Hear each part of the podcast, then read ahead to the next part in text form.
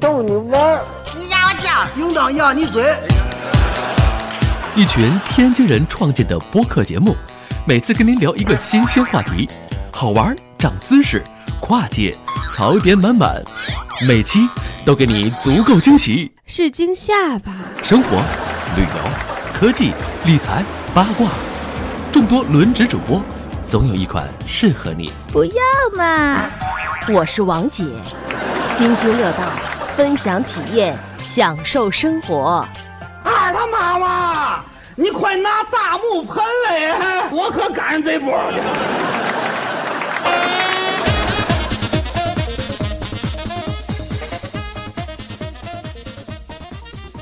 各位听友，大家好，这里是津津乐道，我是朱峰。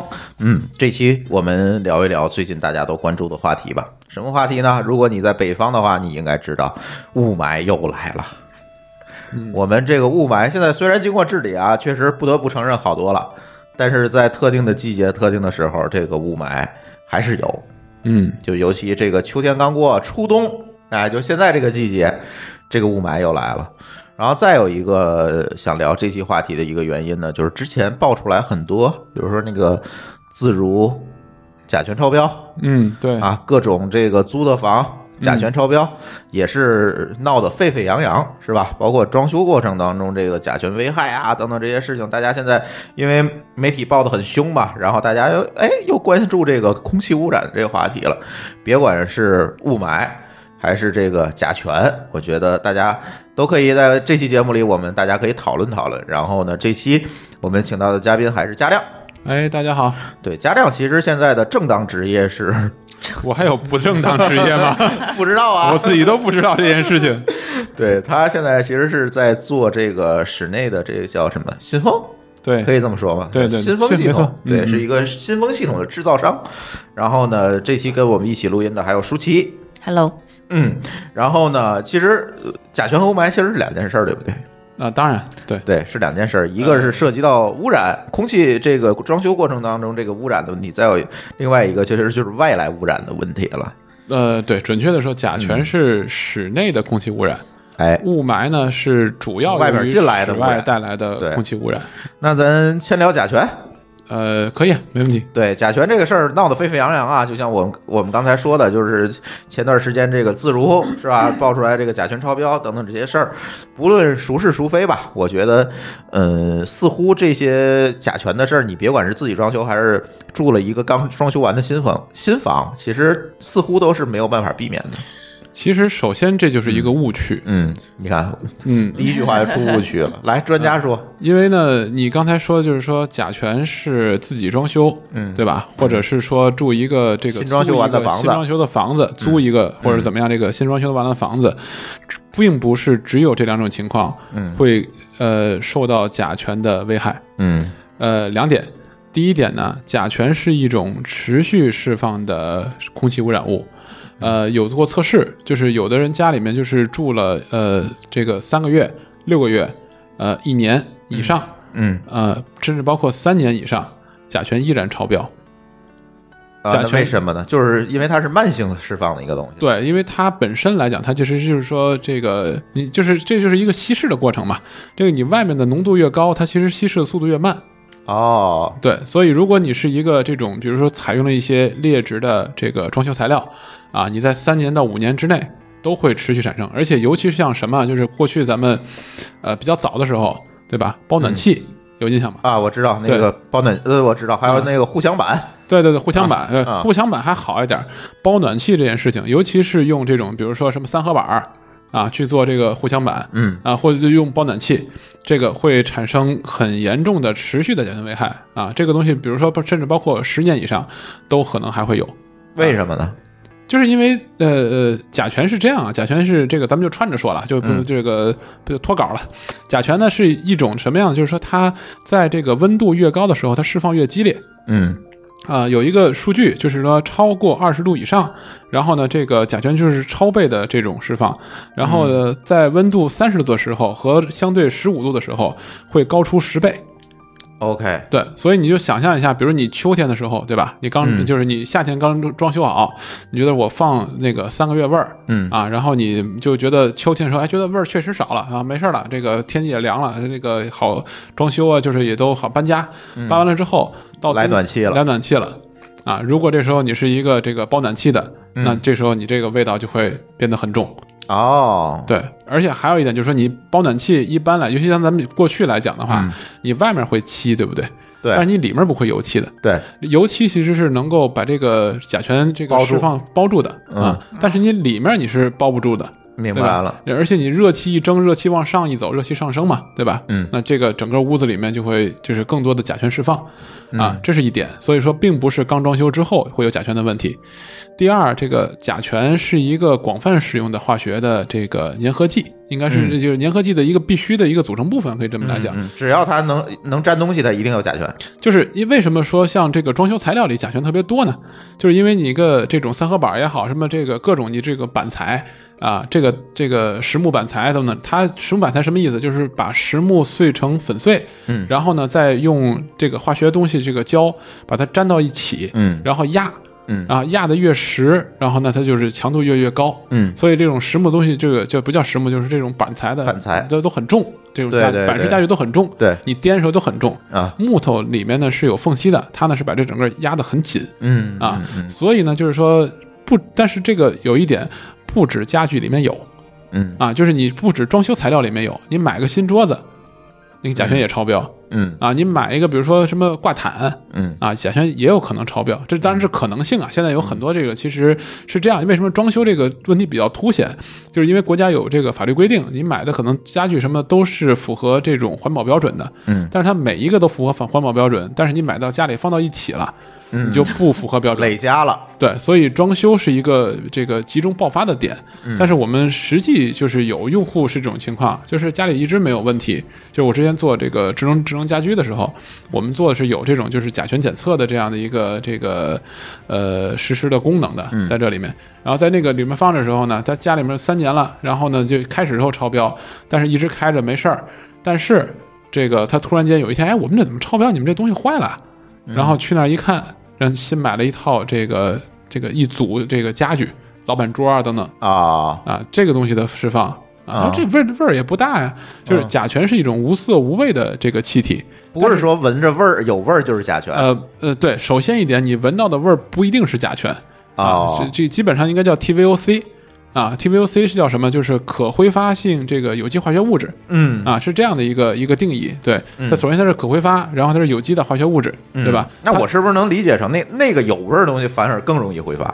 呃，它含就是它，因为它也里面有个叫挥发性嘛，嗯所以它就是含在这个甲醛也是含在里面的，嗯是其中的一部分。嗯但是甲醛呢，就是老大家老说无色无味，无色无味，其实甲醛是描述不出什么味儿，嗯它就是甲醛味儿，它有味儿的，它是一种刺激性啊啊。你闻着可能觉得香蕉水啊，或者类似像这种味道，化学物品的味道，那你觉得就是被刺，就是叫为什么叫刺激性呢？就是你待时间长了就咳嗽啊，眼睛不舒服啊，就呼吸系统。哦就这等等等等这些，对，嗯所以它所谓无色无味，就它不是香，不是臭，不是辣，不是你一一般的对于食物的那种味道，嗯，它是一种刺激性气体明白了。啊，所以这这个是就是甲醛这个东西的一个性质。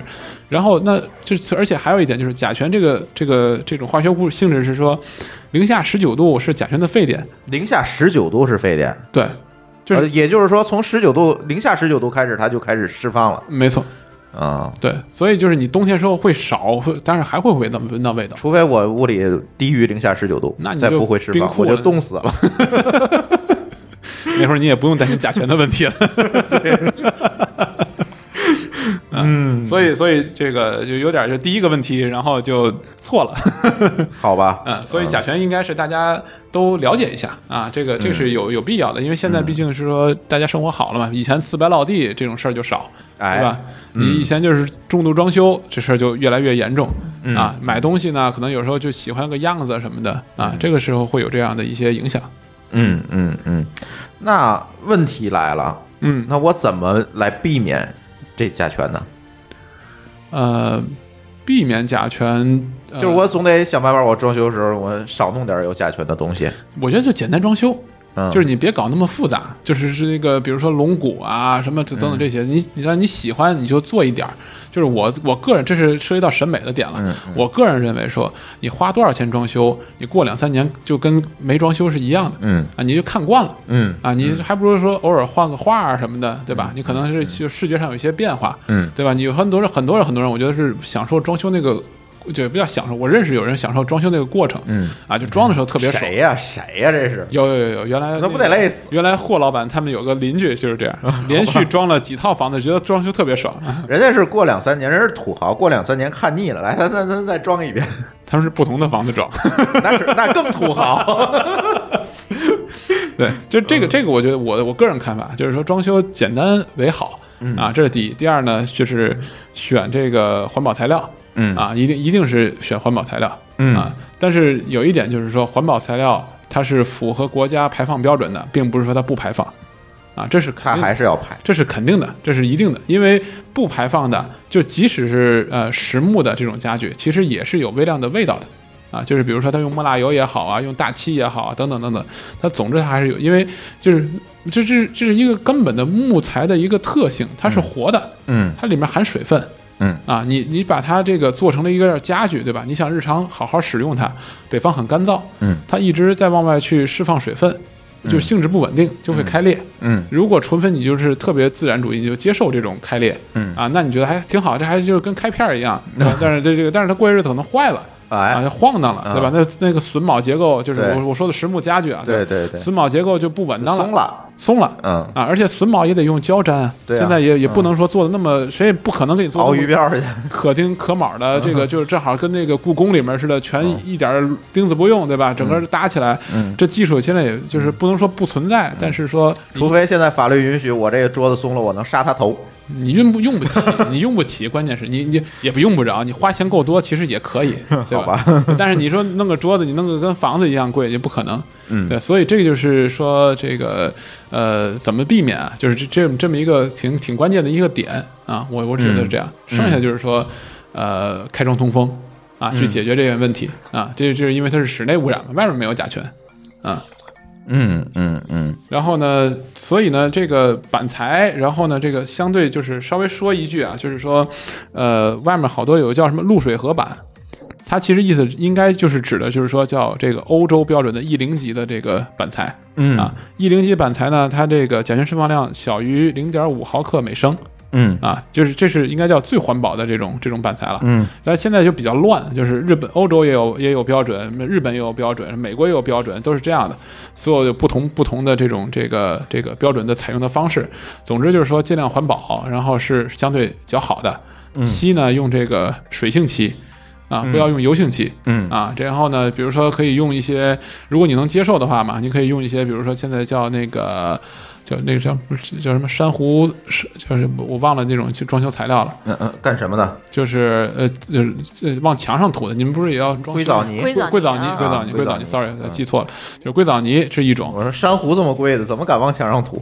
哎，我们去那个台湾住过一个，就特别棒。啊拿珊瑚石做的房，那个就是原来就是以前老房子，对不对？不，你不睡上面，就是那个整个那个是透气的嘛，因为珊瑚都是有微啊微动的对对啊。对对我只是就是想起来说这么一句，那个呃，对，说这个装修材料啊，就是有一种硅藻泥是一种，嗯还有一种就是因为我朋友他们家装修，他跟我说过有一种就是也是类似这种的这种就是呃自然的这种材料，然后涂墙上。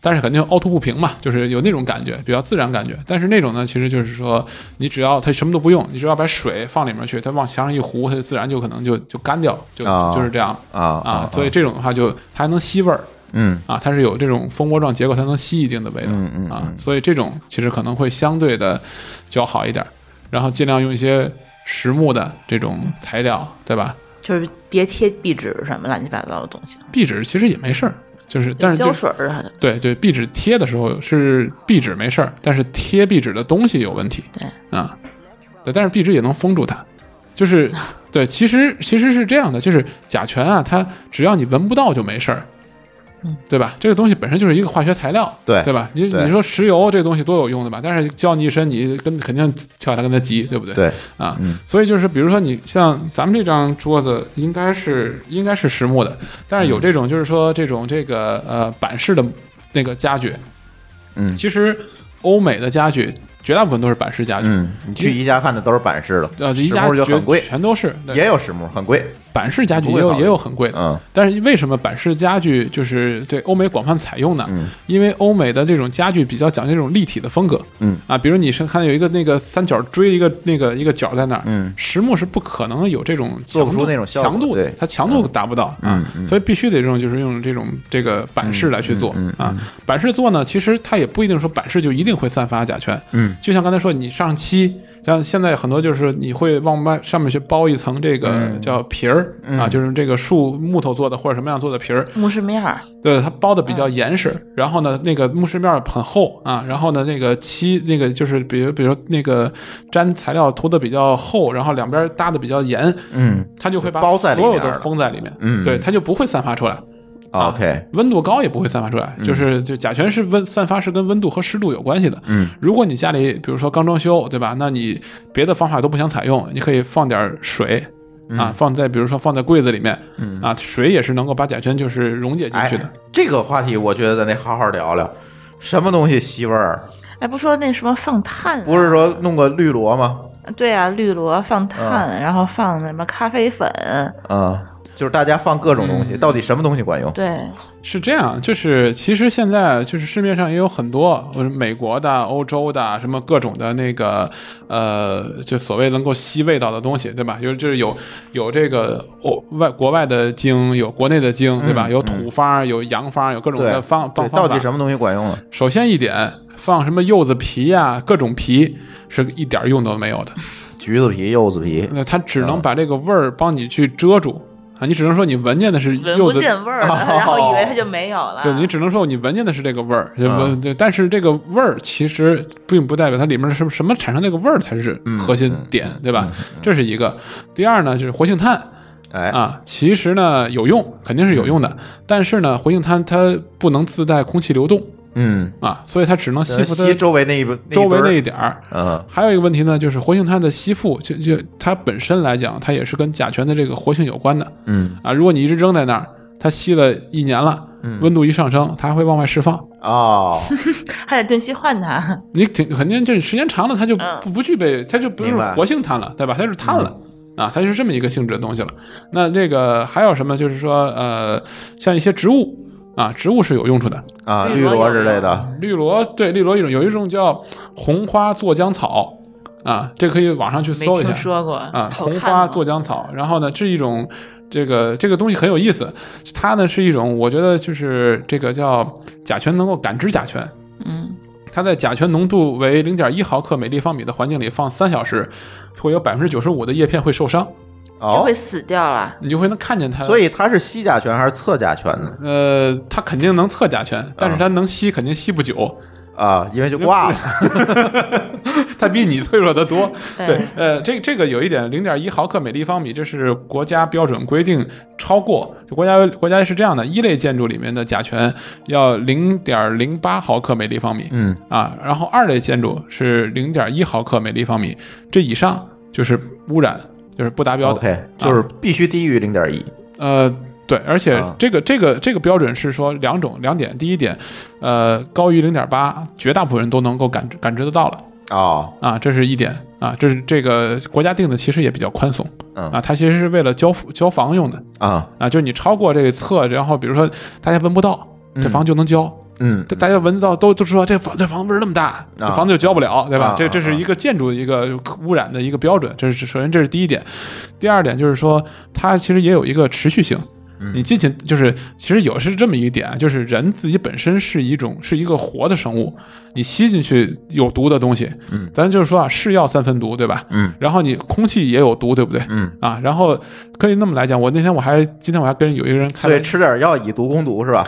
不不，你任何毒其实你都是可以代谢出去的。嗯。啊，这跟你自己代谢能力有关。嗯。啊，所以呢，就是说你在这个环境里面待一阵儿，关系不大，嗯。没有那么那么严重的说立刻我就被这东西，那那是被自己吓着的。嗯。但是你说你持续的待，你每天二十四小时，然后一比如说你晚上睡觉，你一直在这样的屋子里待着，嗯一定对你健康有损害。它的损害，我觉得我认为最主要来源于是对于你身体的比较弱的地方的一个诱发。你可能本身呼吸系统就是嗓子就不太好，嗯。啊，你抽烟啊什么的，你你这样的话，你容易有诱发咽炎，咽炎你又又觉得一感染，对吧？你在在防卫这是上药引子，啊，对，就是对对，就是毒引子，毒引子，对可以这么来讲。但但嗯。而且你的代谢会影响你的肝肾啊等等这些，对吧？会出问题。啊啊，对，我觉得这这就是一个呃引起这件事情，就是这涉及到甲醛危害了啊。嗯。然后呢，当然还有比如说利罗，刚才提了啊，吊兰、常春藤、啊常春藤，啊这都是什么这个白掌，就是那种白色叶片的那个植物，这都是能够吸毒的。嗯，还有一种专门就叫吸毒草的植物呵，啊，它就它就是好专业。它确实就是可以的，对对对，嗯它是这样的一个。当然，这些植物说老实话来讲，也都起不到特别强的作用嗯，啊，因为它自己本身它就那么大叶片，对吧？对，它也就是能吸周围那一块儿。然后我说句实话啊，嗯，这这毒吸进去对植物其实也是不好的。哎，哎呦，对，你想太多了。不不，我不是我不是关怀它，啊我的意思指的是说，现在能把一盆花养活的人其实也不多，对，很有道理。就是你不能指望它太久，你知道吗？它状态不好，它也吸不了什么东西。对，你就得换它。啊啊，所以所以所以，我觉得这个其实是不要再把你自己的这个能力再去要叠加一个养花的能力啊啊，对。然后呃，有一点就是有一个小推荐，就是说这个咱们刚才都说房间里面对不对？嗯。其实汽车的里面的甲醛也很严重，嗯，新车啊，新车，新车味道其实很大，这是第一点。第二点就是说新车本身就是又有皮皮革嗯。啊，又有这个那个粘合剂。粘合剂，嗯，然后化险、电器。电器啊，电器对吧？你的那个空调也好，嗯。热吹风也好，所有这些东西。啊，还有就是你刚买完车，你可能你会弄一个，比如说那个地叫什么地？地垫儿、地垫脚垫儿，脚垫儿哎，啊，全是基本上这不可能这个。条什么的，这很少人去用这种，就是这个有吗？石，呃就是皮子的吧？皮子其实皮革也要鞣制啊，鞣制也有这种这种东西，它可能不是甲醛，但是可能各种各样的东西，对吧？嗯？苯啊，之类的对对，苯、甲苯、二甲苯等等等等这些东西，对对对，这些东西，呃，我推荐有一个方法，嗯就是有一些 4S 店是可以给你去做这个臭氧的，哎，这个咱好像当时做过，做过，我拿回来车就做了。咱当时好像不是，是是用了一个什么上上门洗车的一个 app，然后他送了一次这个，你还记得吗？不是，咱是去洗车，咱做他送了一个臭氧，就是在那熏了半天，拿一个设备伸进去，关上门，哦哦，对对对对好像好像是哪个哪个哪个乐福还是哪？又一广告，啊，嗯，就约说他这他们洗车中心好像在里头那个 伸一管儿，伸一管儿进那个车窗里面，然后其实那特简单，就是它就是一个臭氧发生器。对，好像是它就是一个臭氧发生器，然后臭氧呢是一种这个叫强氧化剂嗯。啊，它能够把这种各种的，比如甲醛啊等等这些氧化嗯。啊裂解，嗯。然后呢本身呢这个它有一个好处就是它不会残留，哎。因为它分解完之后它就变成氧气了哎，啊，对，当然就是你直接闻臭氧对你的呼吸也是有刺激性的。啊，也会有刺激性，对，所以呢，这样的话呢，就是说，这个我我我自己那车也是这样，嗯啊，就是上期咱们聊这个，像像之前聊这个东西，然后你就把一个臭氧放进去，它半小时，把这个里面调高到一定的这个浓度，对吧？嗯然后一段时间之后呢，把车窗窗窗都打开，嗯，都散掉，嗯啊，之后它就相对，我觉得还是有好处的，嗯啊，嗯现在还还有一种就叫银离子催化，然后它可以去，呃，有有有有几个牌子也是有这种工东西的，嗯，它的好处就是什么呢？它是一种专门催化甲醛的，它、哦，对，它是靶向治疗。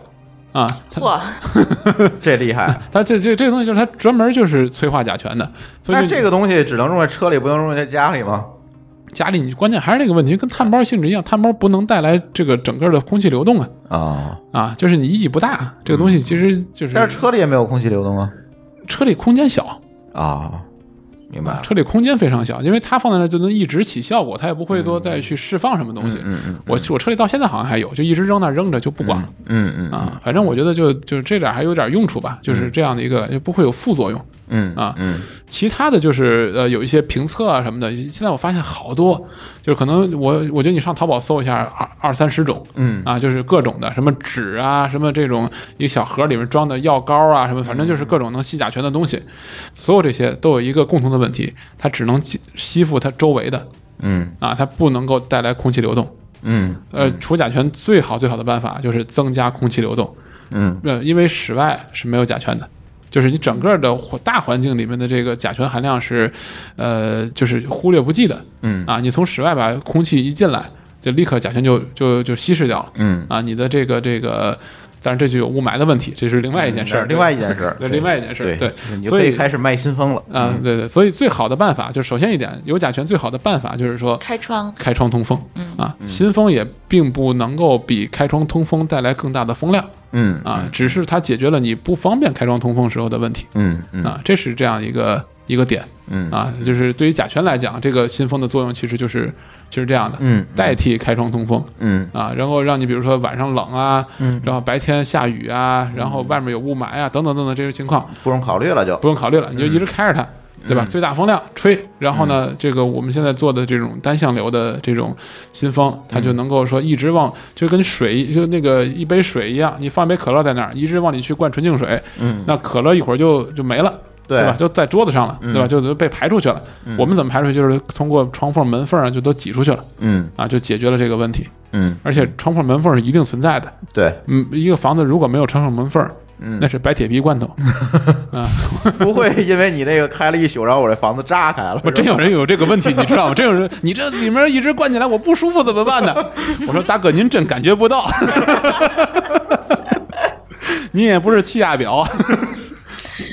啊，当当然有一点就是现在的新房子的密闭性越来越好，嗯密闭性好的，其其实最主要是目的是为了节能嗯啊，因为你的热其实热对对对对，就是热交换这个问题，对对对，主要是这个目的啊，所以现在密闭密闭性越来越好呢，你房子就会越来越憋气，因为你突出的二氧化碳不能够被这个新鲜空气带走。嗯对，那新风起到就是这个作用，这是主要的新风的作用。嗯啊，其其实除雾霾，新风的作用其实你有有净化器啊，对吧？新风还还要安装啊，这是另外的后面的话题。嗯对，但是对于甲醛这个通风啊，这是最好的办法，可以这么来讲。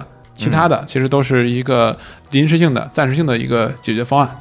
所以说了一大堆，你弄活性炭也好，弄什么东西也好，你还不如把窗户开开放了，啊，对，没错，对吧？对对对再再有一个就是从源头你少少弄那个板材的东西在里面，对对对，就是用一些比较这个你自己知道什么怎么样会释放了嘛，对吧？嗯那你就是说尽量买的时候你就看一下，它比如说比如说你买一个柜子。你买板材的没有关系，嗯。最最好那个里面就是柜子拉开，抽屉拉开，那里面也贴了，嗯嗯。很多是外面贴一层，里面不给你贴。嗯。那这时候你你整个把这个东西放在那儿没事儿，你里面摆摆了东西一拉门儿，味道出来了。明白，对吧？而且它里面浓度会一直高，一直升高，一直升高，然后你一开门，哗就出来了，嗯啊，就是这样的一个一个作用，嗯。对，所以就是，当然实木的可能就更好一点，嗯。但是实木你得接受，因为实木就会厚重传统，对吧？就算日式的，呃，呃，没有好的不会的，买不起，呃，对，当然这是另外一个，我还可以做另外一个广告，不想知道，我干过，他知道，我知道，我也知道。啊，你也知道，好吧？嗯。OK，所以说这个甲醛，第一就没有办法避免，第二我们只能是通过通风啊等等这些办法来解没错决它，，没错，对吧？对嗯。哎，接下来说说雾霾呗。好，咱说说外面的事儿。对，屋里的事儿说完了，咱说说外面的事儿吧。这个最近这个雾霾又来了啊！哦，我是对对对，我我想起来，我还有一个，我我补充一个点啊，就因为哎咱是一期对吧？我我那个再补充一个点，那个刚才忘了，那个甲醛有一点就是它的分子质量是三十，嗯，空气的平均分子质量是二十八，呃，稍微沉点底儿，所以甲醛一般会密集在室内的偏下部，嗯，就是小孩比较活动空间大的地方。所以小孩儿受影响会比较大对，啊，是这个道理。体质也会相对，小孩体质也会相对较差。嗯，这个还有猫狗之类的，呃啊，对你你你养猫，这个我就想不到这件事儿，没？事，我们家猫都在房顶上待着。哎，比我对狗，对狗啊，对狗又又碾压，这这也叫碾压。对，对，所以所以就是，其实这有家里的有小孩的，其实这个还是蛮那个关键的一个点，因为小孩自己本身的，呃，我自己这是个人理解了，就是说。抵抗力就差一点。呃，其实抵抗力的一方面是因为它的这种在生长，所以它各种在分裂。就是这其实像癌症啊等等，就是白血病啊等等类似这种，为什么白血病比较容易被小孩儿或者等等急性白血病会得，就是因为他可能就是跑偏一个方向，然后呢他就更快的往那方向去发展。嗯啊，他不，他小孩比较少得什么病，你像骨折就很快就好，对吧？小孩也很少得一些，比如说像那种就是像咱们得皮肤病，嗯，就其实小孩很少得，对，代谢快啊。对，代谢快啊啊，很快就是掉颗牙，这个就没事儿，这这东西就，但是对于他来讲，呃，急性白血病等等这些东西就会比较，比如呼吸系统的疾病，嗯，它因为生长比较快，它就会产生这种问题嗯啊，所以这个其实也是甲醛对于小孩儿、老人是因为呼吸系统本身就比较差，嗯，就更敏感。就更敏感，嗯啊，就咳啊等等这些会比较影响比较大，对啊，对这些人群，孕妇啊，对，反正这个就尽量注意吧。我觉得这个其实像那个呃，之前比如说那个呃说过什么，就是阿里的有一个员工嗯啊说这个，其实未必他真的是因为这有多大的影响，就没有一个特别你也没法证明这件事儿。没法证明，而且科学这事儿只是说它有危害，嗯，没有任何人说没有绝对因果关系。对，没有任何人说我被关到一个屋里多久，对吧？然后去去怎么样？我觉得这是一个很就不可能不人道的一件事儿。我不知道有没有人用小白鼠什么做过实验啊？我我这个我不清楚，但是我觉得是说，其实并不一定是绝对是这样的。嗯当然，其实肯定也不只是甲醛会有，比如说苯啊等等都会有致癌危险性嗯啊。所以就是这个其实是说，呃，多方面的吧。我觉得这大家要注意。这个我其实因为刚才打断一下，我就想起了这件事儿来啊，还是有有就是生命还是最重要的嘛。嗯。好 OK，我们说，雾霾的事外面的事儿吧来。雾霾雾霾，嗯，哎，这礼拜雾霾又来了，后面给了暖气，我估计这个雾霾会更大了。现在还好，就是这两年好多了。今年雾霾是、去年雾开始雾霾少的最主要原因，就是因为开始用天然气那个采暖了。对啊，对。然后以前都是煤。对。啊，然后呢，这个包括这个现病产啊，这个嗯减低啊，我们我们知道可能从六月份开始就发文嗯。说今年要严防死守，然后继续减产嗯。啊，能迁就迁出去。嗯。啊，这也跟这个这个驱驱赶行为是有关联的、嗯啊，就是还这还有一阵儿说是那个单双号限限行，就是少开车，你觉得那那个有用吗？呃有用，肯定这是有用啊，对对，肯定是有用的。对这个，我其实我自己个人认为，北京为什么这么强的问题啊？第一，就是因为呢，以前呃都是工厂的问题嘛。呃，现在我说的这个只是我个人的理解啊，不作为一个官方的，我可能很多没有官方依据，我关键有很多我没有一个真的特别准确的官方依据。嗯第一个问题呢，应该是之前的这个防风治沙做的比较好，哎，把风道堵死了。对嗯，啊，以前呢，北京以前咱是防沙尘暴，沙尘暴，嗯对三北防护林的系统建设很好。很到位。啊，很到位，严防死守，对对。风进不来了。风进不来了。啊，这是第一点。就是，而且还有一点，据说是因为在那边做了很多的风力发电嗯。啊，就风经过风力发电的时候，它那个风能消耗了，是被消耗了的。嗯。啊，这是另外一个点。就是总总之就是把这个雾霾带走的点那个能量减低了。嗯。第二点呢，就是说北京这个修完了，就是那个啊啊啊啊五五环，对，嗯北京的六环、七环，对吧？这些东西都是什么？都是从那个东北往南部和南从南部往东北去运。对它虽然不经过北京，对吧？不是直接穿过北京，但是它是绕着过去的。对，所有这些大车的排放，嗯，而且还都是带着可能外地的这个不太不太好的油坏的油，开着就都过来。不会在北京加油。你虽然你在这个地方里面是什么，但是北京有热岛效应嗯啊，它这整个空气是往上升的，嗯因为这里面太多的人在里生活，这个空气往上升，周围就往就带过来。对所有周围就会带过来啊，周围的这些这个包括你像河北省的这种各种的工厂啊等等，但是你说人家不干工厂，人家怎么活？吃啥呀？我就我放着北京在这，我不给他供应东西，对啊吧？我北京人也得饿死呀。我我而且这么近，对吧？我这个物流成本低呀、嗯啊，我不把这放进来，你说我怎么办？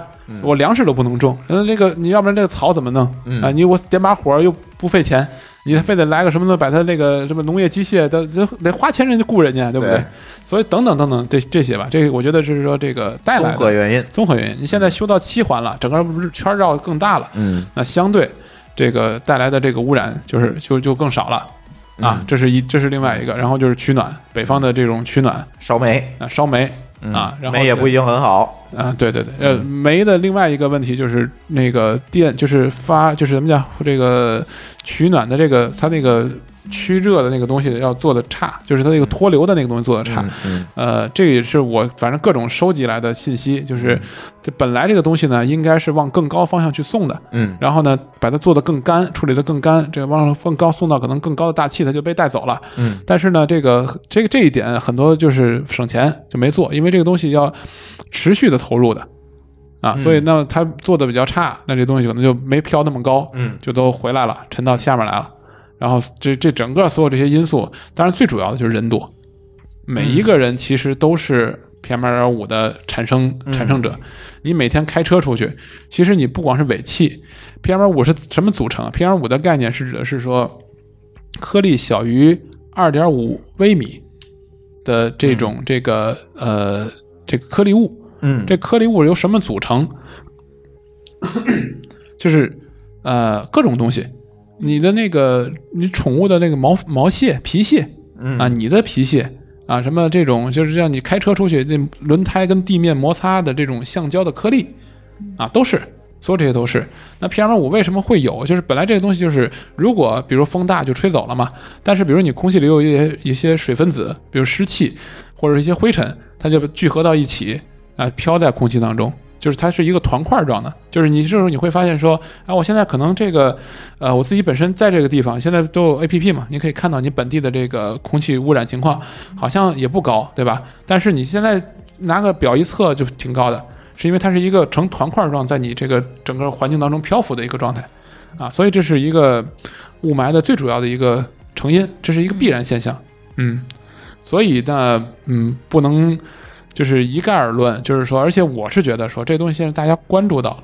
其实之前北京，我记得有一个说的这个这个这个说法，就是北京的整个总体色调就是灰色，谁说的？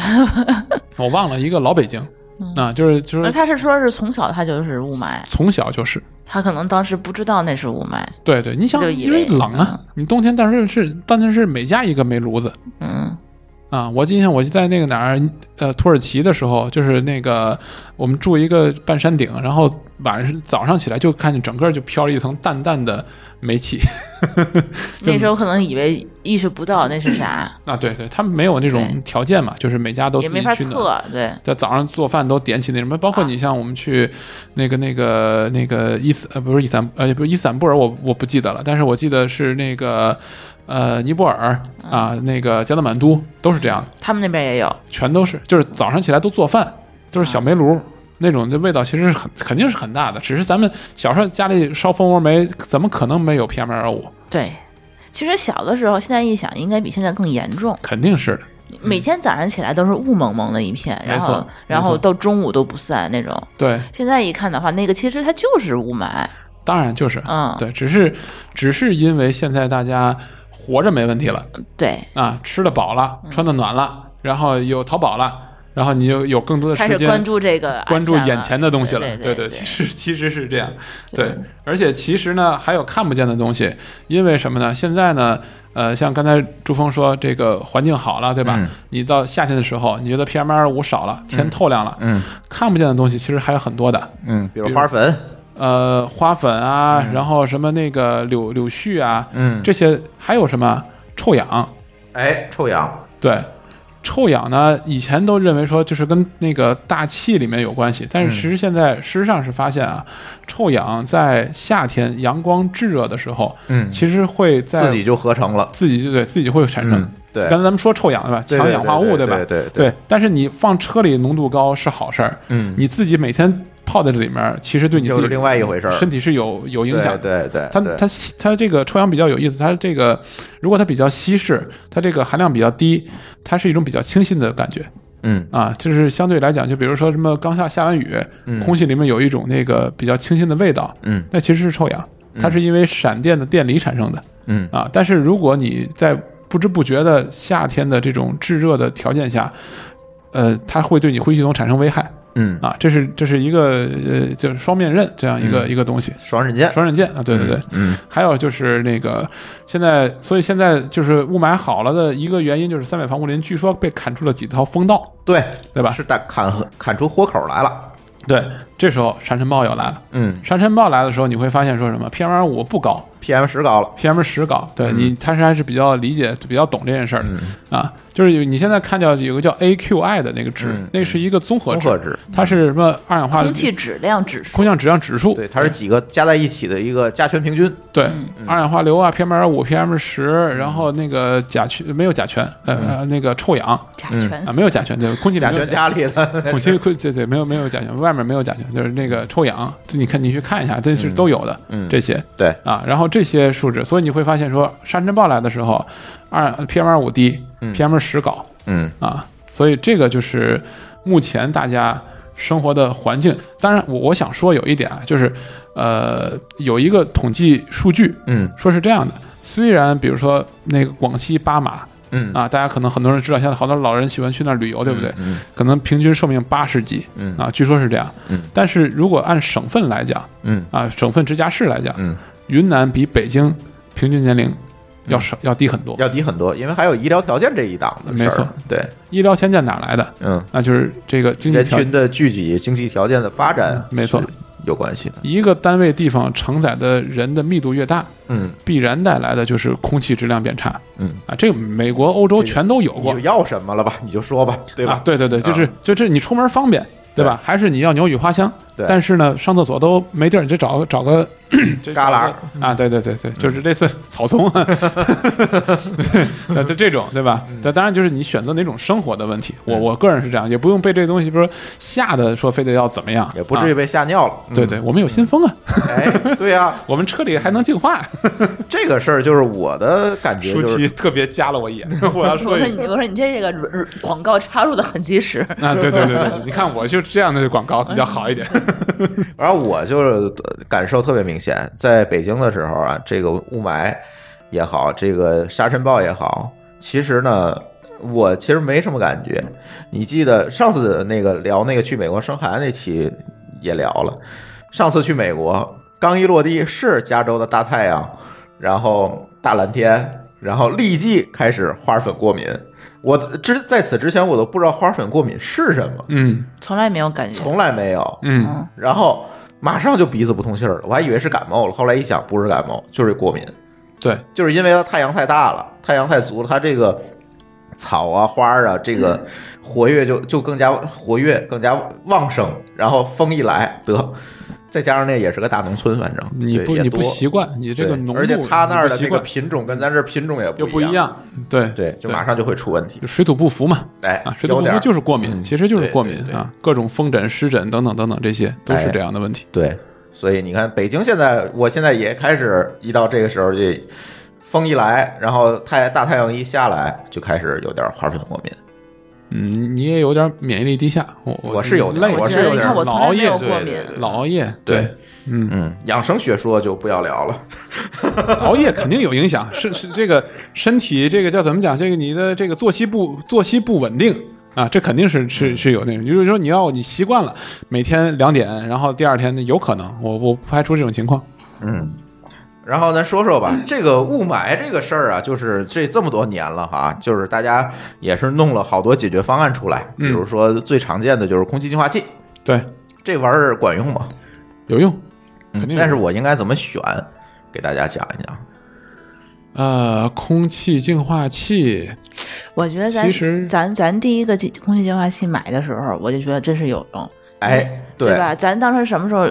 一四年来北京的时候，嗯，然后我当时就是不知道为什么，我每个月我都发烧，就嗯发低烧，就是一三年的那个冬天，就是对我们俩刚到北京的时候，动不动就生病，动不动就感冒。天天医院报道。，对，然后就就感觉就是免疫力低下，有点像朱峰说的那个，就是嗯那种感觉。然后后来发现他有点受不了了，就开始给家里头买了一个空气净化器。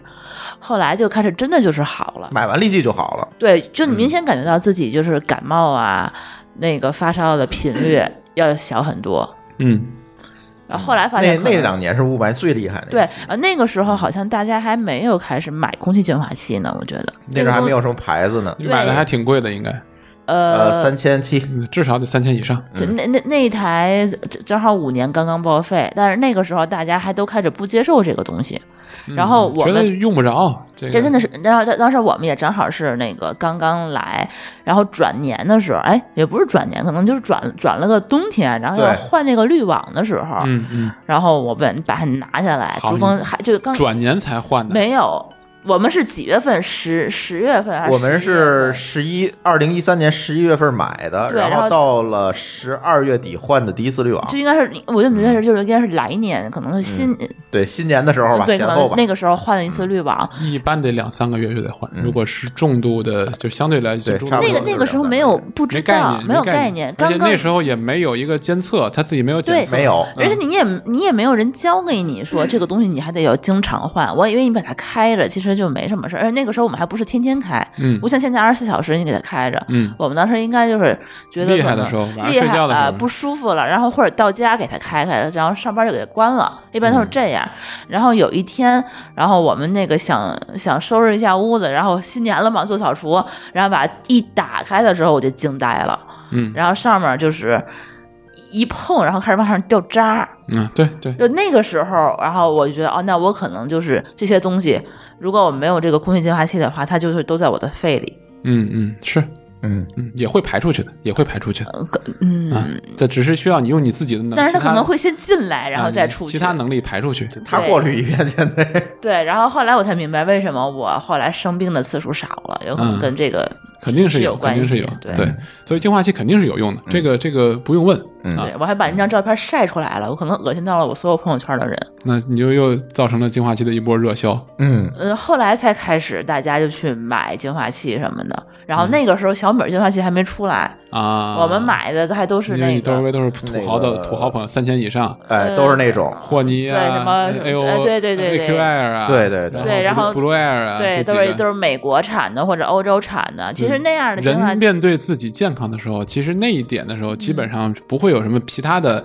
只不过只有这个选择。嗯那你肯定就是几几千块钱的事儿，买个手机的事儿。你虽然 iPhone 买一个或者晚换一个，但是买一个这个。那个时候大家还没开始买，大家就觉得这这没必要。但是你知道，其实有一点啊，国外的空气净化器，不如国内的效果好。对，嗯，你们都这么认为是吧？呃，相对来讲是这样的，嗯，就是纯纯国外的。我说的是纯国外的，就就比如说霍尼韦尔的什么的，呃，霍尼韦尔，对。对吧？对。嗯，珠峰有一个理论跟你差不多，嗯。他说是因为国外的他没有这样比较他空气比咱好，它不需没有要有没没有过滤强度。紧密的这个这个测试环境。我有一个未经证实的一个说法是哦。说，呃，加拿大 PM 二五三十是严重污染。对，啊，这个是有的。那。咱这儿呢，狗叔那天三十六不都放假了吗？咱这是优良，咱是凉，咱咱是优，咱是优优，是咱是优啊，七十是良五，十以上好像还是六十以上才是良。嗯啊，六七十是良，对啊，三十是优，嗯，嗯，所以就这个就是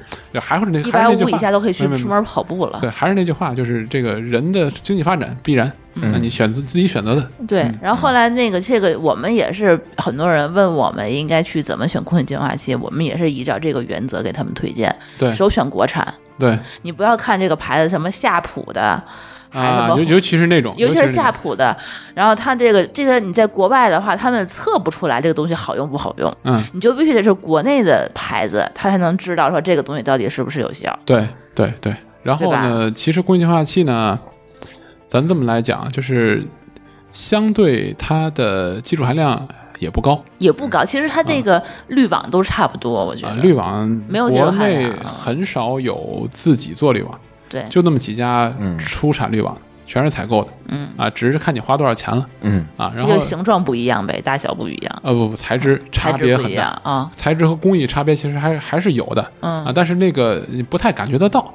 啊，就是材质的它的优，它的区别就在于说呢，就是越高越高级的，当然过滤效果就越好啊，就能过滤更细的，最低能过滤到 PM 零点一嗯啊，PM 零点一的这种呢，就是 PM 二点五呢进入你身体里面会沉，就就如果沉积的话，会沉积在你的肺肺泡上面。嗯啊，然后你可能咳嗽啊，就是一些粘液把它带出来啊，然后呢，PM 零点一是能够加入到你的血氧结合的跑去血管里。啊，会进入你的血液，嗯是会有，但那种情况就需要你的肾脏啊，去把它对肝脏去把它代谢出来了。而这种其实它的这个呃性质都是一样的，有可能有，比如说橡胶，可能金属，这个重金属啊都有可能。啊、对对，所以这些就是说高级一点的，那就是说它这个能过滤到这样一个级别。嗯啊，然后呢，国产的呢，可能它应对这种重度污染天气，它有不同的这种几个级别的东西啊，然后呢，包括呃，有一点，反正这个呃，我解释有一个概念啊，国外很多就用什么呢？叫这个电离净化，就叫电子除尘，就最简单叫电离电子除尘。它其实简单来讲就是说用吸附的方式，嗯啊，静电吸附。静电吸附，就是就是就是这种原来咱国产也有远大，他们都是这么做。啊，对对，对就是因为他们很多原来是给国外代工，对，啊，所以就是很多国外都用这个。这这个呢，这个好处是什么呢？就是呃，耗材成本低啊，洗洗就洗洗就能用，就能用，哦，还能反复用，还能反复用，啊对，吸在上面了，省钱。吸在上面了。对对对。就是一铁板儿吸在上面，这也有技，这个也有技术，这个这个也有封路的一些技术，嗯对对。国外用这个主要用在什么？就是那种吊顶式新风里面去，吊顶式新风里面去用在这个东西。它的优点是说，它对那个风的损失小。嗯你想象一下，如果是滤网的话，越堵越堵越堵，它那个通过的时候，那个风就会越来越少。国外的新风主要的目的是为了那个净化空气，啊，不是，就是这个空气空气流通。空气流通的。嗯。啊，就像我刚才讲，就国外都有这种问题，所以国外的新风普及率超高。嗯。啊，百分之九十几都有、嗯。新建建筑都有新风，对吧？嗯。那如果这样的话，那所以呃，国外主要采用这种方式。嗯。啊，但是国内这种方式就不太不太适合。嗯。啊，相对来讲不太适合。其实当然现在空气也变好了，这个、嗯。这个方法其实应该我觉得也还是可以的，就是大家一个备选。嗯。啊，然后这么一个一个点啊，你看国内好多基本上就是直接上特别厚的那个滤网滤网嗯啊，那就是它相对就是容尘率啊等等就要高啊，因为它自然就是你这地儿堵了，空气就从那个地儿走，那总是就慢慢慢慢都给都给都给堵住了。嗯另外呢，它就是那个折那个纸的那个折法嗯啊，也有也有一些，就是它折的比较尖，那它的风量损失就会相对较大啊啊。但是遮的比较这个圆一点呢，它又那个过滤效果又会，反正就是一个平衡。嗯这这是这是有一些技术的在里面的，嗯包括所有那些纸其实都有一层面层，还有就一层底部，还有一层涂层嗯，啊。它它这个东好几西，层中间。对它它是也是有一些这个不同的这个技术在在这里面的。嗯嗯对，所以总之就是空气净化器肯定有用啊。我现在而且现在呢，这个呃买便宜的嗯啊，然后呢，但是呃去试试这个嗯噪声还是有的，还是挺影响挺大的嗯啊啊。对，但是它不如新风有用。嗯 又来了，我我说最关键一点啊就，我多买几个放几个搁屋里头也不行。但是它不能通风啊。嗯就是咱把通风这事儿都放下，咱就说 PM 二五这件事儿。嗯啊，PM 二五，你用再好的空气净化器，它出风口那个那个 PM 二五能是零，嗯你整个屋子你做不到，流通不起来，流通不起来。就跟甲醛问题是一样的。对，嗯他把这个东西就是他是把那风往外抛，对吧？然后还往里吸。嗯他再不管怎么样，你房型里面你不可能把它放客厅中间，对不对？嗯，你肯定放个角对，啊，就算咱风量无限大，你不可能把它放客厅中间，嗯你肯定放个角，嗯那它只能去把那个角落的，你越远，你不可能说我就够不着你不可能围绕它生活，这这这，咱们这么来讲，人不可能围绕它生活，那他你必须要，对对，真是这样的，就是就是这个，所以那如果这样来一个背着，来个便携版的，我。累不累？骑着它。所以，所以呢，所以这个带来一个问题，就是说，那个你的家里面没有办法让用一个空气净化器降低到足够低嗯啊，但是新风可以做到。它的作用是说，我从一个地方使劲儿使劲儿，不停的给你往里灌 PM 二点五为零的空气，嗯然后把其他的稀释掉、推出去，而且它有个作用是什么呢？就因为它能够形成一定的一定的微正压。啊，就是这个这个概念可能比较虚，但是你但是你相信，就是这个东西，你道理去讲嘛，就空气往里灌，它总得有劲儿劲儿去跑，对不对？那就门缝这些地方去去往外去跑，往外跑，它其实形成一种就是向外的气流。其实主要 PM 二五来源是从外面渗进进来的渗进来的。对，嗯啊，其实你开个门，你光 PM 二光就上上去了，就开窗门，对吧？你关上门，它也会慢慢慢慢的就就进来。那如果你持续始终轻轻的往外去推它们，那你室内的 PM 二五就会能够慢慢慢慢。当然，我前提条件啊是说，呃，有一些前提条件，就是第一，你家里的密闭性要相对较好，嗯，啊，第二就是它推的不能呃少于那个进来的，啊，对对，第第二就是你外面的风不能太大，就是外面风很大的时候，呃，你南北通透，嗯就是为什么咱喜欢南北通透呢？对吧？就是因为你开开南北和北边这窗户，它这风就会能够对流，快速的出，快速的出去，对吧？那所以这样的时候呢，你就算你密闭很好，外面七八级风。这时候你的那个，就你会有一间房间的那个从外面渗进来的空气，要比另外一个房间要多很多。嗯这时候你就很难形成到很强的一个整个室内的微正压。嗯啊，还有一个就是说室内室外不能特别高。你说这是因为所有的新风，我的我们的净化，那肯定是我有一个比例的。我说我能达到百分之九十九点九，嗯百分之九十九点九八。但是你你外如外面是一千，那进来就不是零了，嗯对吧？那就是可能是二了，可能因为它是一个比例的问题，对吧？嗯那这样的话就达不到这一点。但是你如果外面三四十，真的屋子里面就能够达到零，嗯这就是新风比净化器。呃，优势所在，在净化雾霾这一点上嗯的优势所在，嗯啊，所以这是，呃，当然新风你装在哪儿也有也有关系啊，你不是说一一个装的就是这个东西空气是流动的，是一个缓慢推挤的一个状态，嗯它不可能是说我就这里面装上我就全屋子都都好了没事儿了，嗯。对，没有任何。但是新风这个东西，是不是我只能是装修的时候装？我如果这个房已经装修完了，我还能装呃吗？，新风有呃两种，嗯一种是装修前嗯啊要做风管儿，嗯然后呢从这个屋顶子然后去布风管然后去做；还有一种就是后装的啊，你装修之后也没事儿。嗯就我我刚才讲的这种，就是就是一个种叫呃微正压的方式。其实像这种这个呃装修前装的这种，嗯它其实也会形成一定的微正压。嗯它就是送进来那个风要比抽出去的那个风嗯要相对大一点，嗯才能，否则的话你屋子里如果负压，嗯它你净化也没用，你外面的空气进来就是也都吸进来了，对对吧？对，其实日本是有负压式新风的，就是它从屋子里吸稍微往外去吸，就是这个排风出去，然后会有一些进风口，这些进风口有一些就是这个空气过滤，嗯它其实主要过滤的是花粉啊等等这些东西，那本身空气就很好嘛。嗯，但是咱这没有办法装，吸进来就完蛋了。对你，你国内有负压式新风那，你就直接就对吧？那就不可能。嗯对日本的一些地地方是具有这样的因为它又不用布风管儿，对，啊，但是国内主流的其实就这两种，对吧？但是，呃，吊顶式的这种这个安装方式呢，就又分两种，一种是说把那个净化净化的设备放到屋顶上面，嗯。啊，这种叫这种吊顶式的，就是传统的工业用的比较多。嗯现在我们还做一种就叫这个中央式的，嗯。啊，它这个机器是在地面上的，嗯。啊，或者挂在墙面上也是可以的，嗯就体体积比较大，但是它可以走风管，然后到嗯。到室内。它的优势就是说，嗯，第一换滤网方便嗯，啊，你吊顶式的你必须得留个检打开吊顶，留个检修口嗯啊，你你你不能跳跳顶的，你留个检修口，嗯你嗯破坏你整个房间的一个美感。还有一个就是说呢，这个吊顶式的必须得考虑那个层高，它的这种风机的大小嗯就有限制，嗯它也不能产生很大的风量啊。第二就是说呢，它这个滤网也就比较小。嗯还有一点呢，其实尤其这种风那个噪声反倒比较大，嗯因为风的噪声其实来源于第一风速，第二是空间。嗯吹口哨的道理。所以呢，如果这个中央机就是这种放在地面上的，就相对来讲就要好很多。嗯缺点就是占地方嗯啊，它不就是你要地面上有个地儿，然后放这个。我们就很多人去做个壁壁橱，然后把它放进来，放到里面去，嗯嗯就相对来讲就是。我是觉得，其实还是对你自己健康的一个买单吧，就是这样一个概念。嗯嗯嗯所以呃都可以，现在其实都可以有这种方式，当然你得需要有一个能够直通室外的墙面，能够打个洞，然后呢把这个东西这个风管，它它你要从室外进风嘛，嗯，它跟净化器最大的区别就是这样的，就跟空调打个眼儿一样啊。呃比空调眼儿要大，那物业不让打怎么办？呃好多小区物业不让打，呃就是烟囱那么大呗。一个脑袋那么大，没有没有没有没没没有那么大，那也分谁脑袋，比下水管儿比下水管儿要细一点，一百六。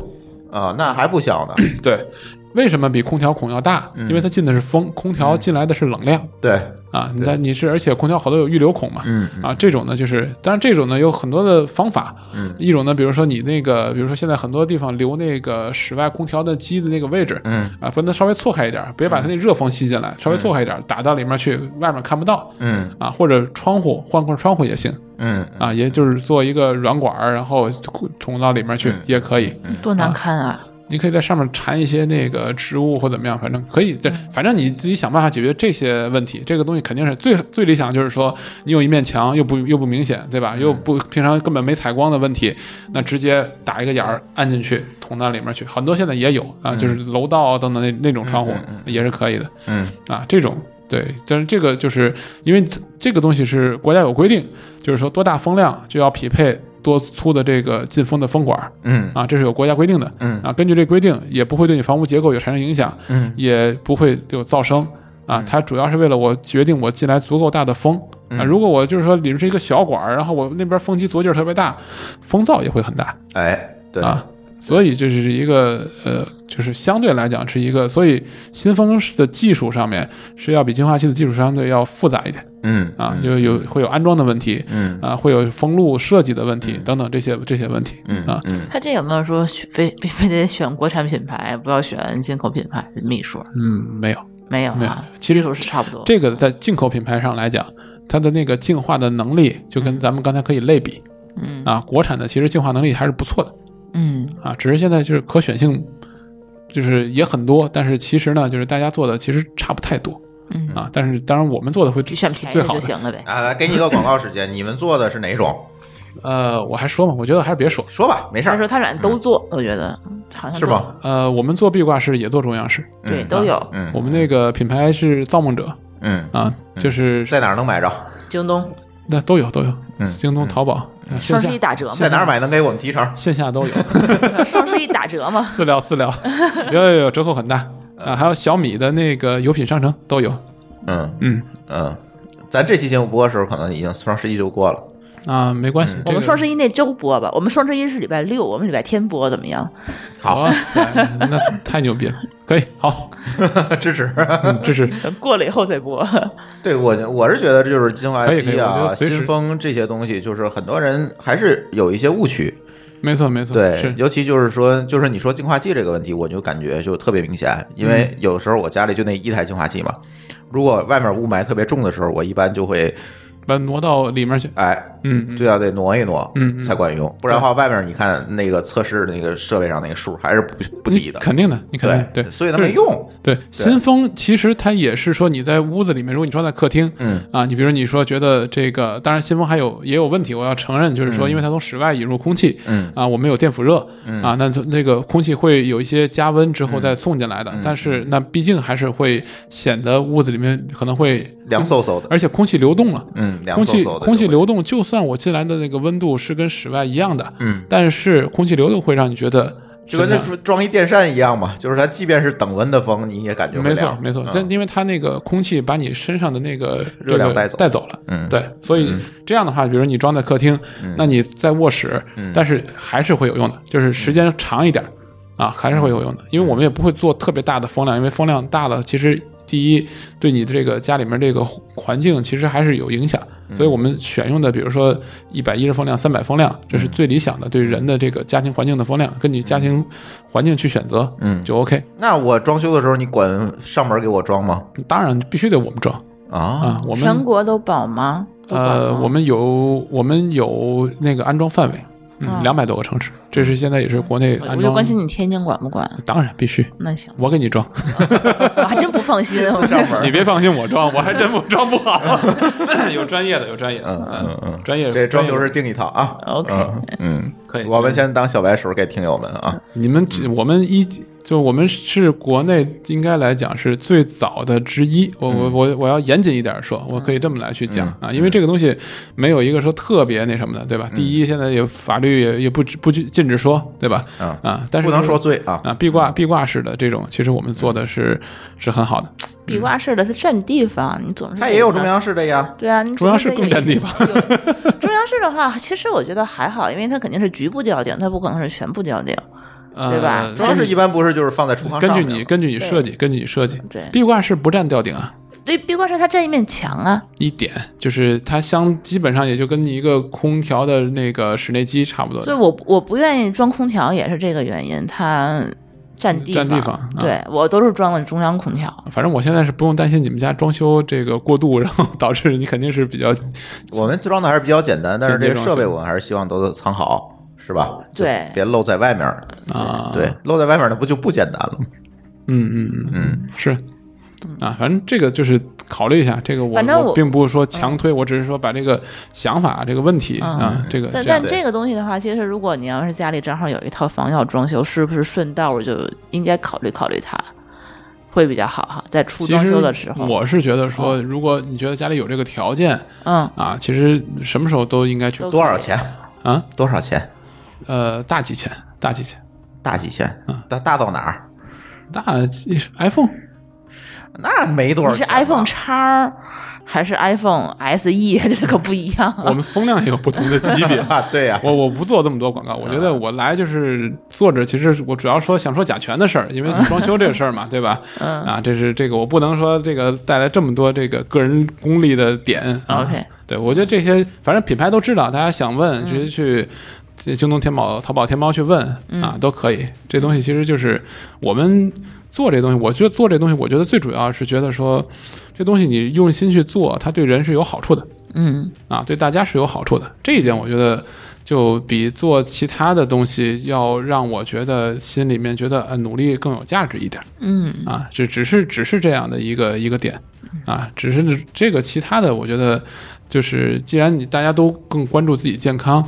那么这肯定越来越多人关注，那你把东西做好，那你肯定这个越来越受到大家注意，对吧？然后剩下就别犯错，少犯错。就是啊你最好活到那个，你们公司最好活到我们那个信封出问题的那一天。啊，那嗯我们信封他一定告诉你永远不会出问题，所以我们公司黄了也没关系。我们信封很耐久，啊，你看，对我们信封很耐久，我们公司会更耐久。嗯 行，呃，还有别的要补充的吗？新新风的其实就是甲醛，然后啊对，还有二氧化碳啊。刚才其实有很重要的一点，嗯啊，就是二氧化碳嗯啊。，对，二氧化碳这个其实就是刚才说的，因为咱们一开始就是那个呃，咱们聊过甲醛，对吧？然后呢，咱们又说了这个 PM 二五，但是其实我为什么说国外的这个通风啊是这个呃非常非常普及的一件事情，就是有这个新风系统对，啊，就是因为什么？就是第一，国外其实经历过这种空气质量不好的这个状态，雾都啊，像一些伦敦的，对吧？还有像那种光化学雾的这种事件，嗯其实都有过啊，所以国外很早很早就开始去普及这种东西。嗯第二呢，就是说国外呢，这个很多是独立建筑，独立建筑呢，它就是说会涉及到一个问题，就是这个独自采暖。他哎自己自己烧这个东西呢，他就会注意这件事情，就是说，那我可能把房子做得更密闭一点儿，嗯那我就更节能，嗯我就少花钱，嗯然后我换一个什么什么密闭，就是那个像现在叫断桥铝，这都是国外开始发明出来的。为什么？就是你自己家里这个这个别墅烧这个这个这个自采暖，你如果换一套这个，你可能能节约百分之三十的电能量，嗯嗯是非常省钱。嗯，但是这个带来一个问题，就是你家里憋气，还有就是说，如果燃烧不充分，那可能可能一氧化碳中毒。嗯所以国外所有法律规定必须要装通风系统。嗯然后进而这个带来一个效果是好处的，就是说二氧化碳降低。像咱们在这个小空间里聊这个这么长时间，嗯，我们我我身上带了这个，其实肯定这是超过两千的。你们这里应该有信风，你看那个就是有，它是有新风它是有，这就是这就是有信风的，对，因为但是我们这边那个没有通风嘛。但是我放这放一个，肯定超过两千啊。嗯就是这是肯定的，因为你的这个它带来的这个东西要像这个咱们这儿吐气，然后而且大脑思考，但有可能晚上还它就关了呢。啊，有可能，有可能，啊对对对，因为这个能量损失嘛，嗯啊也会不应该加班儿。嗯啊啊啊，对对，所以所以这个这个就是，所以就是包括你，我们测过，就是说一个成年男性，然后十六平米的一个、啊，不是十六啊对，十六平米的一个卧室，然后呢，这个睡一晚上，嗯，就超过两千，嗯就是密闭都关上比较好啊，嗯嗯然后那个男性女性就是超过三千嗯啊，就是这样一个状况。嗯，要再做点运动，可能超的更多。那就不可言说了，那就。然后这个就是带来一个问题是什么呢？超过两千，就是人的就疲倦嗯你就睡不好嗯啊。这个就是这个呃，我们是有很多用户会有这种反馈的啊，就是这样的一个状哦，况。晚上太憋气，有时候会睡不好。是我有时就是呃很经常的憋气，晚上。啊，对对对，然后这时候你会就是有的人就会有，比如打鼾呐、嗯然后等等等等这些问题，它就是空气吸入量不够嘛。嗯像比如你开会时间长了，就是犯困，嗯这犯困其实并不是这个人的精力不集中，而是大脑的一种自我保护供。氧不足了。大脑保护，它打哈欠是为了更多的摄入氧气嗯啊。这时候呢，其实这个你看，舒淇打了一个大哈欠。会传染，我 呀对对对，这是这种就你但提醒到自己了，你这个这大脑可能这种敏感的感觉到这个事了，那时候你就犯困了，那你就这时候你就需要摄入更多氧气了嗯啊，所以包括小孩的成长嗯啊也是需要的，嗯啊这时候呢，新风带来的是就是室外的氧气嗯，啊，它其实当然是室外其实也有二氧化碳，但是二氧化碳浓度要比室内要低，低得多，低得多得多，嗯对，而且这种呢，它就形成了一个室内的空气流动，嗯啊，让你二氧化碳持续的一个降低的一个状态。嗯，然后我们可我们会有实际测试的数据。嗯我们现在说的这个很有信心，就是因为我们是最近做了一些呃，为了因为我们之前很多都是一些这个线下做。嗯我们现在开始线上来做，嗯，那线上呢，我们就要给大家更准确的一个东西，而且我们让用户我们自己的同事更加信任我们自己的东西嘛，嗯。那我们会发现说，我们做实验确实是这样的啊，就把这新风装在客厅里面，然后呢，这个卧室里面我们去监测，然后晚上睡觉的时候，如果不开新风，这个我是现在说是新风装在客厅，然后两个人在卧室睡觉，嗯，把门关上，嗯。啊，不开新风的时候，就就是看持续升高，然后升到比如两千多到早上，然后一开门降下来了。啊如果不开新风的情况下，但如果你开新风的时候，它会也会升高，但是升高就缓很多，然后就达到一个平衡的状态，嗯持续一段时间就平衡的一个状态啊。然后呢，一开门，我们外面的那个新风的仪器上面就会检测整个屋子也就高了。嗯然后呢，高呢可能大概，比如说约一基本上可能大概五六百，这是北京基本上是这样的。如果有一些植被比较好的地方，可能降到四五百的样子嗯，大概就是室外的，我说 PM 二呃二氧化碳，嗯然后室内的这个两人一开门，室内到八百多。嗯。然后比如这时候，比如老人啊、小孩儿什么都起来了，嗯。就这个活动在屋子里面吃饭啊、聊天啊等等这些东西，出门啊等等这些换衣服，就是临出门之前屋里的一千二到一千五之间，嗯然后之后都出去了。就开始下降。啊啊，就是整个屋子在打开新风情况下，嗯。就是持续打开新风，就是缓慢下降。嗯。然后呢，基本上在一个小时，我们现在做的就是说一百平米的房子，嗯。一个小时换气一次，嗯就是我一个小时我给整个屋子所有空间，我就把空气挤进来一次。嗯那你应该知道，那这时候如果之前是两千，嗯那现在就变成两百，嗯它会就是我挤进来百分之九十，对吧？应该这么一个概念，我稀释掉，吧？对对对对，我是变成百分之九十，那我再过可能一个小时，嗯就降到跟室外差不多了啊。啊当然不是两百啊，就是嗯啊，对，应该是应该降跟室外差不多，跟室外差不多，啊这样一个概念，对，跟室外就一致了嗯啊。然后这时候过一段时间又高了，就是又又进来了。回来了。但这是我们在用户授权的情况下，我们去 把这个数据拿来我们看一下，对，嗯我们让数据就请数据呃分享给我们看一下，我们看数据，我们知道哎确实有用，嗯嗯。然后进而就是觉得说有现在有的人就是不同的情况是不一样的，有人说我睡得可能好一点了，嗯。比如小孩儿可能说不容易咳嗽感冒啦等等类似这种情况。嗯。啊，就这种也取代了就是说，因为北方人对于开窗通风有一种执念。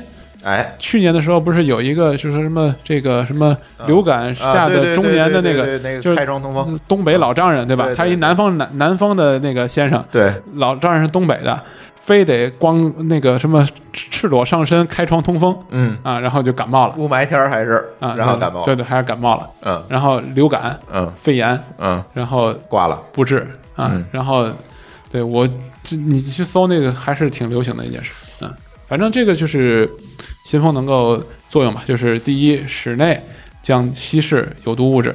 第二就是把室外的这个甲醛阻挡住，呃，就是那个室外的二氧化碳，那个 PM 二点五阻挡住。嗯第三，带来更好的新鲜空气，嗯顺带的其他的，比如室内的，比如说过敏啊等等这些问题一起去解决掉。啊嗯，对，这个就是，呃，缺点就是需要安装啊，这这个是但是装你们也管装啊，他也不会搬回家自己装去。啊，对，但但是他嗯。总是家里会觉得你心心里会觉得有点阴影，觉得让我进整个挺全虚全影的一房子，对吧？我打一洞，嗯，但是其实你要想一件事情，就但是你在新装修的时候装就好了。对，就是其实我的意思是这样，就是有人会觉得破坏房屋结构等等这些问题，那我觉得你想一件问题，在一段时间之前，在空调普及之前，空调跟风扇嗯，也是两个这样去选择的东西。对，我干嘛要装一个室外机？我又没地儿装，嗯对吧？风扇就也能也能降温啊，我开夏天开点时间不就得了吗？对不对？但是持续持续一段一段时间，周围的人都装了嗯，啊，你就发现哦，其实现在周围已经很多人都在装对，啊，其实就是这么一个概念。这时候就流动了。现在北京也有法规规定，就是说应该留多大的洞，建议留多大的洞。就如果不留，那是开发商的问题。但是嗯就是这是一个就是推在逐渐推广的一些建筑一些进度吧，法规啊。嗯当然，就是呃，再补充最后一点啊，嗯就是国外的新风还有一点很重要的，它就是它会有热交换嗯啊，它是一种叫双向流，跟我嗯刚才说的是单向流的有区别的。热交换的概念是什么？就是说它其实为了节能啊，然后第二呢，就是说国外的房间会比较多。那它为了实现更多房间的空气流通，嗯一个单向流的这种微正压就不够了。嗯啊，它起不到这么好的传导传导作用啊。很多房间，比如你楼下装一个，楼上就嗯管不到这个作用。嗯嗯所以它装这种就是吊顶式也好，中央机也好，嗯风管到各个屋子，嗯各个屋子形成小循环。嗯那这时候就会有一些回风。嗯，那回风呢，这个直接排出去，这个能量是一个浪费损。失了。这时候就会有一种热交换嗯啊，它有这种显热交换、什么这个全热交换等等这种热交换，我不做嗯更多的说明。但是总之，这种热交换它作用是说把室内的热量留下来嗯对，或者把室内的冷量，就是夏天开空调的时候嗯冷量留下来，然后把嗯室外的进来的时候，包括呃，如果全热交换的话，会能够把室内的湿气嗯留下来。它不是为了让室内的潮湿，而是为了保证湿度。不是水分子本身是带着热量的。嗯嗯你室内的水分子跟外面水分子的热量是不一样的嗯啊，这样把室内的水分子也留下来，嗯然后让室内的温度，然后更多的这种也是一种节能的节能的作用，嗯嗯嗯它也是一种开发的为目的是为了说在达到通风换气的基础之上，然后能够实现的节能的一个效果。嗯啊，那所以国内很多人会说，那我是不是我这个我也要？有好多人现在国内壁挂机也有做这种这种就是什么嗯全热交换的、嗯啊，就是说打两个洞，它要打两个洞嘛，一个进一个出嘛，对吧？嗯嗯问题是，你一个壁挂机，你这种那个两个洞必然不能打的这个足够距离远，对对对吧？国家有法规规定的，这个距嗯一定要一定距离的。我不说什么距离了，肯定是一定距离的。嗯这个距离如果过近，它就短路了嗯啊！你空气直接排出去又吸进来了。嗯。你你目的是为了吸进国外呃吸进室外的氧气，你二氧化碳排出去又又吸回来。嗯。啊，这这个就是为了噱头嘛，这是国内有一些这个做这个东西的目的，就是做这样的一个东西。嗯。啊，就是我说的是，呃，壁挂机里面做全热交换、嗯。啊，我是特指这种。嗯嗯啊，但是你说如果是整个大的这种，就是有的家里比较大，那你嗯。用这种中央机、用吊顶机，嗯。那你做全热交换是有必要的。嗯。啊，这这是这样一个一个点。我们我我们肯定也有啊，我们全热交换比例还很高，嗯因为我们的那个中央机热交换的体积大，嗯那我必然我换热热交量嗯效果效率要好对，对所以就是这么一个一个点，这是大家基本上选择新风的时候的一些这个要考虑的点嗯啊，就是说你要做吊顶的，你要做那个，就是你要不要做风管儿，对吧？嗯那做风管儿的话，吊顶的还是中央的。然后你如果装修完了怎么怎么办？你就是可能就选择壁挂机，对吧？然后另外一个就是说呢，你好处是什么？缺点是什么？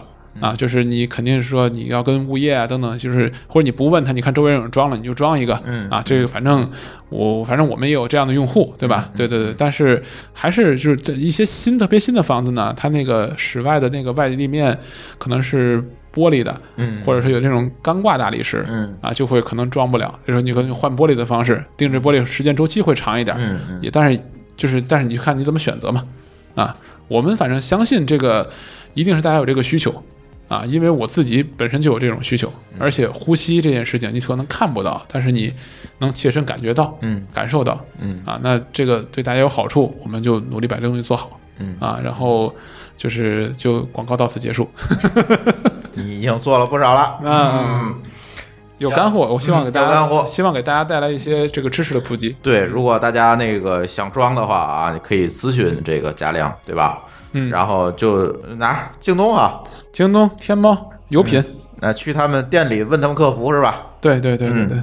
对，对，就不问加量，对，嗯。嗯，行，然后这期节目咱就到这儿。大家如果有什么关于新风的问题，就给我们留言呗，然后可以让加亮回复一下，可以回答一下，可以或者啊最好还是在他们店儿里留言，问他们更专业的客服，是吧？嗯？对对对，我们客服更专业。